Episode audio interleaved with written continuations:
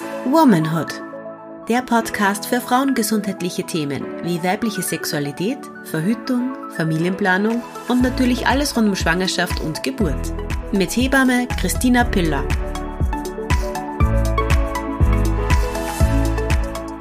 Hi und herzlich willkommen bei einer neuen Folge von Womanhood. Mein Name ist Christina Piller und ich bin Hebamme und in dem Podcast möchte ich immer wieder neue Themen ansprechen, wo es um Frauengesundheit und frauenrelevante Themen geht. Und heute wird ein Quickfix quasi, so ein Shortcast wieder.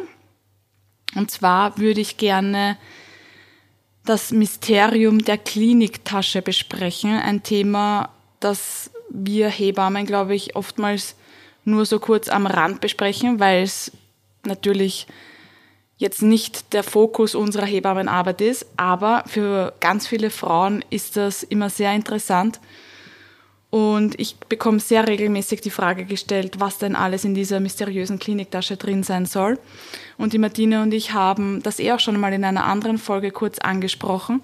Und deswegen habe ich mir gedacht, ich mache eine kurze Folge hierzu und zähle ein paar Sachen auf, die man mitnehmen kann oder auch nicht, je nachdem.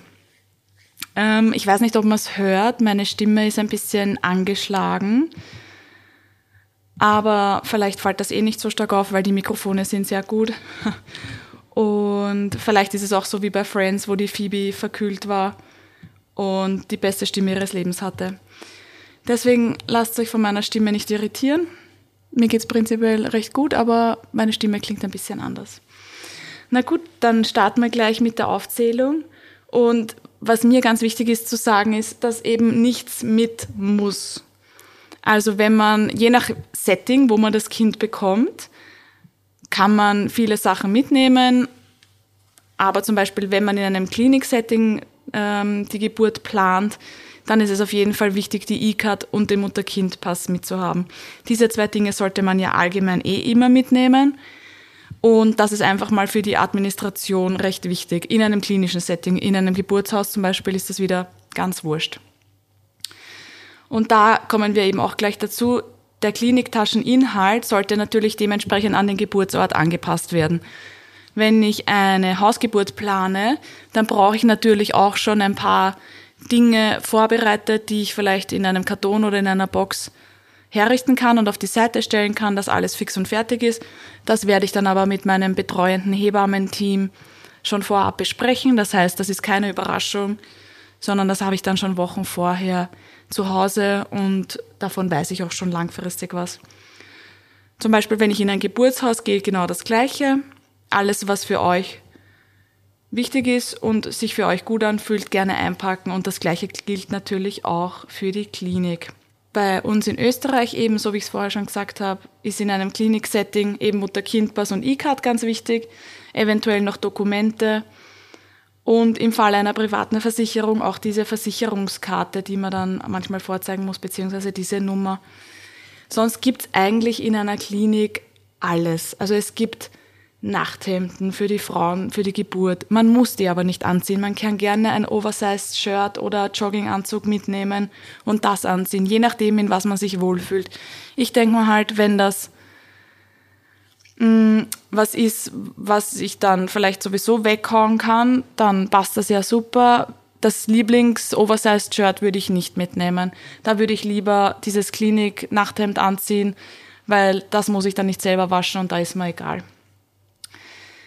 dann eben auch Gewand fürs Baby gibt, Schlapfen gibt, es gibt sogar Zahnbürsten, man bekommt was zu essen, zu trinken. Aber das sind halt eben diese Standardsachen. Es ist jetzt nichts, es ist alles da, aber es ist jetzt nichts davon irgendwie spezieller. Das heißt, sollte man hohe Ansprüche haben, dann bitte alles von zu Hause mitnehmen.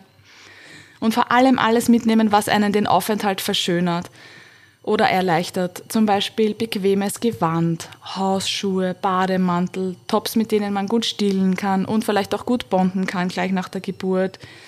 Dann persönliche Pflegeartikel, was man ebenso braucht. Es kommt natürlich auch darauf an, wie lange man vorhat, in der Klinik zu bleiben. Wenn man eine ambulante Geburt plant, braucht man natürlich dementsprechend weniger davon. Allerdings kann ja einfach bei einer Geburt auch immer können irgendwelche Umstände nicht hundertprozentig perfekt sein, so dass man dann eventuell nicht ambulant nach Hause gehen kann, dass man dann vielleicht eine oder zwei Nächte drin schlafen muss oder länger. Das heißt, ich, meine Meinung ist halt immer schon gewesen, hope for the best, prepare for the worst. Das heißt, ich glaube, ich würde einfach mal mitnehmen, was ich mitnehmen wollen würde. Und sollte es mir und meinem Kind nach der Geburt gut gehen, ähm, dann kann ich ambulant nach Hause gehen und dann habe ich das quasi unnötigerweise alles mitgehabt.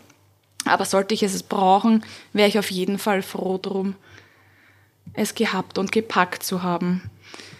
Was natürlich auch noch urwichtig ist unter der Geburt, sind Snacks und Getränke. Eine Geburt ist ja körperlich und mental sehr anstrengend und man braucht viel Energie. Aber manchmal ist es so, dass Frauen nicht wirklich Hunger oder Appetit unter der Geburt haben. Deswegen zum Beispiel isotonische Getränke, Gatorade, Apfelsaft gespritzt, Bananen, Müsliriegel, Naschis, außer man hat Gestationsdiabetes.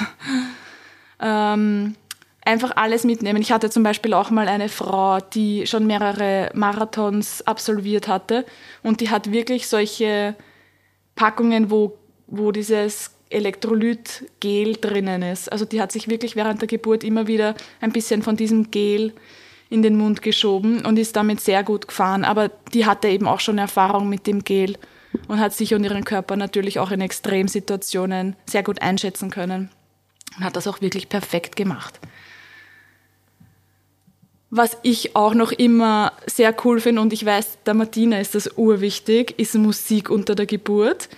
Also ich bzw. wir freuen uns immer, wenn Frauen zum Beispiel eine Bluetooth-Box mitnehmen, die man mit dem Handy verbinden kann und eine coole Geburtsplaylist abspielen oder man kann ja auch da noch Meditation und meditative Mantra, Mantras hören oder einfach irgendwas, was einem hilft.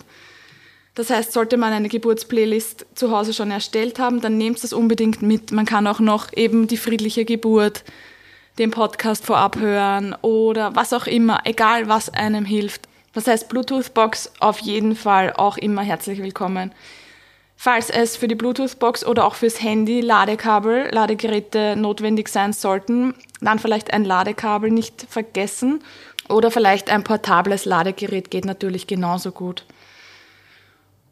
Unter der Geburt kann man genauso wie sonst auch sehr gut mit ätherischen Ölen arbeiten. Egal, ob das jetzt zum Beispiel Lavendel ist. Wenn das Kind im CTG sehr aufgeregt ist und sich sehr viel bewegt, kann man gut mit Lavendel arbeiten und das Kind ähm, ein bisschen beruhigen. Wenn die Mutter dann den Lavendelduft einatmet, sieht man das oft am CTG sehr gut. Oder wenn das Kind sich gerade eben nicht so viel bewegt, kann man gut mit Zitrone arbeiten. Also wir haben in der Klinik ein ausgewähltes Sortiment an ätherischen Ölen und Düften, die wir auch sehr gut und gerne verwenden. Ähm, Wenn es zum Beispiel einen Lieblingsduft zu Hause gibt, den man in der Schwangerschaft oder daheim einfach allgemein immer verwendet hat, dann gerne das auch mitnehmen. Was auch noch immer ganz cool wäre, ist ein rotes Handtuch. Das kann man dann zum Beispiel in den Wärmeschrank legen und das Kind nach der Geburt gleich in das rote Handtuch einwickeln. Man geht ja davon aus, dass Rot die einzige Farbe ist, die die Kinder in Utero schon sehen. Und dann wäre es natürlich das absolute Nonplusultra, das rote Handtuch vorab schon ein paar Tage vielleicht im Bett gemeinsam zu haben, dass das rote Handtuch eben auch dann nach den Eltern riecht. Manche Kinder kommen zum Beispiel nach der Geburt zu den Kinderärzten und werden dann kurz drüben vorgestellt oder auch länger, weil sie zum Beispiel eine Diagnose haben, die es einfach nötig macht, die Kinder den Kinderärzteteam vorzustellen und dann kann das Kind im roten Handtuch, das nach der Mama und nach dem Papa riecht, zu den Kinderärzten gebracht werden. Das finde ich schon immer sehr süß. Ja, in einem Klinik-Setting gibt es manchmal auch noch Automaten, wo man sich zum, was zum Trinken holen kann, falls man eben nichts mit hat Kleingeld für Garage oder äh, Getränkeautomat wäre natürlich praktisch, zum Beispiel wenn man um drei in der Früh in die Klinik kommt und dann eben doch nicht so viel mit hat. Eine Sporttrinkflasche wäre auch ganz cool, einfach damit man in jeder Position aus der Flasche trinken kann. Wir haben zwar zum Beispiel Strohhalme an der Klinik, aber manchmal auch nicht, keine Ahnung, manchmal sind die heiß begehrte Ware. Und dann ist natürlich eine Sporttrinkflasche super. Was man auch noch gleich mitnehmen kann, beziehungsweise auch bei ambulanter Geburt, wenn man nicht allzu weit weg wohnt, äh, der Partner dann auch noch holen kann, ist die erste Ausstattung fürs Kind. Ähm, zum Beispiel ein Maxi-Cosi für den Transportweg oder wenn man nur zu Fuß nach Hause geht, ein Tragetuch und eben Gewand, Mütze, so dass das Kind eben je nach Temperatur gut von der Klinik oder vom Geburtshaus nach Hause transportiert werden kann. Und so wie ich gesagt habe, entweder man nimmt es gleich mit oder wenn man in der Nähe von der Klinik wohnt, kann der Partner oder die Partnerin ja dann nochmal los und die Sachen fürs Baby dann auch holen.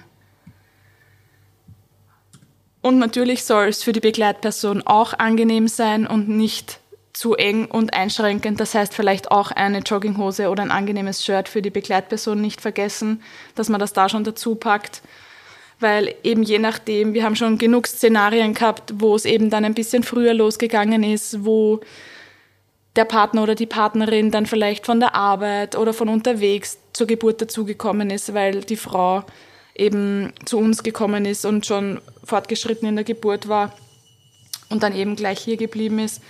Das heißt, es kann natürlich immer überraschend losgehen und dass eben auch die Begleitperson bequemes Gewand dabei hat, gerne auch in die Geburtstasche dazugeben. Genau, das war es mal soweit zur Geburtstasche. Wie ihr seht, es gibt ein paar Dinge, die man vielleicht als Tipps hinnehmen kann, wie das rote Handtuch oder das rote Handtuch davor noch ins Bett legen oder die elektrolythaltigen Getränke. Aber natürlich ist das nicht das Richtige für alle. Deswegen holt euch gerne Inspiration entweder hier oder es gibt sicher auch noch genug andere Listen im Internet zu finden. Sucht euch von allen Listen das Beste raus für euch. Fangt rechtzeitig an zum Packen, dass das eben keine Stresssituation wird, weil das kann natürlich auch in diesem Nesting-Trieb quasi der Mamas oder der werdenden Mamas äh, auch einfach helfen, dass alles vorbereitet ist, dass man dann auch im Kopf eine Ruhe hat und weiß, dass alles fix und fertig ist und dass ich diese Tasche dann eben nur nehmen muss, falls es losgeht. Genau, sucht euch einfach alles zusammen, was für euch gut ist oder vielleicht braucht ihr auch noch ein Stillkissen. Wobei, wir machen das dann natürlich an der Klinik immer mit ganz vielen Pölstern. Aber man kann ja wirklich alles mitnehmen, was einen hilft. Manchmal ist es wirklich so, dass die Frauen mit einem riesigen Koffer anreisen ja, sehr gut. Somit sage ich danke, dass ihr heute wieder mal zugehört habt. Die nächste Folge kommt so wie sonst auch immer am Montag online, überall da, wo es Podcasts gibt, also auf Spotify, bei Apple Podcasts, Google Podcasts, Deezer und auch als RSS-Feed. Und wir freuen uns natürlich immer über konstruktive Kritik und Feedback, aber auch gerne über Themenvorschläge. Also sollte euch was einfallen oder nicht nur Themenvorschläge, sondern auch über Interviewpartnerinnen. Das würde mich wirklich urfreuen, wenn euch wer einfällt, der eine persönliche Geschichte hat, die sie mit mir teilen will. Ähm, zum Thema Frauengesundheit oder zum Thema Geburt, Wochenbett, was auch immer. Dann schreibt uns gerne unter womanhood at und wir freuen uns. Danke, tschüss.